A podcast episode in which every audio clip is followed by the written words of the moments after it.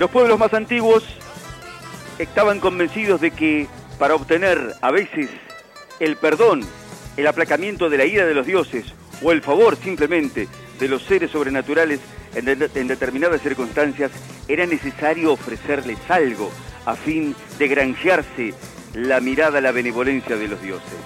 Y así es como aparece el tema de los sacrificios, como parte del tributo que se le rendía a las divinidades. Y los sacrificios mayormente se hicieron durante muchísimo tiempo con animales, pero también en algunas culturas, pensemos por ejemplo en la cultura maya, también con seres humanos. Pero hablemos de los sacrificios de animales. Eventualmente, ante alguna circunstancia que demandase la petición hacia los dioses, aparecían animales siempre que rondaban entre los bueyes, los corderos o los machos cabríos, los chivos. Y la palabra, por ejemplo, hecatombe, que actualmente se utiliza como para hacer referencia a alguna catástrofe, algún hecho desafortunado, en realidad tenía un significado muy puntual. Era el sacrificio de 100 bueyes, de 100 animales.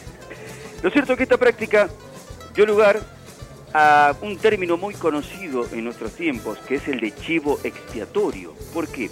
Porque el sacrificio del animal, la sangre del animal, se utilizaba para limpiar los pecados o los errores que los humanos hubiesen cometido. Entonces de ahí viene el elemento de expiación, aquel elemento propiciatorio para limpiar las culpas de otro. Por eso, por ejemplo, también en las reuniones de las brujas, durante la Edad Media y avanzado también la época, se solía hacer ese sacrificio del aquerra en lengua vascuense, en lengua vasca, aquerra significa macho cabrío, desde allí viene el término aquelarre. Por lo tanto, siempre ha existido esta experiencia de que el animal, aún inocente de todo, sirviese para purgar las culpas de los humanos. Y muchas veces nos quedamos pensando en cuántas situaciones pueden generar chivos expiatorios que terminan subiendo al cadalso solos para espiar las culpas de muchos que terminan ocultos, refugiados detrás de ese animal propiciatorio, que es aquel que ha terminado pagando los errores de los demás. Por eso, siempre hay que ir con la mirada más allá, para ver quién está o quiénes están atrás, ocultos de ese animal expiatorio. Y hablando de los oráculos, una forma en que los humanos buscaban desde la antigüedad conocer el futuro que les deparaba era a través de la consulta a la divinidad.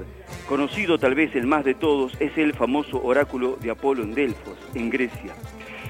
El oráculo es un mensaje que envía la divinidad, que envían los dioses, pero que es un mensaje cifrado, es un mensaje codificado que necesita de un intérprete, y ahí aparecen las figuras de las pitonisas, de las profetisas, de las civilas, capaces de poder decodificar el mensaje y de augurarles cuál es el futuro que les espera a los humanos.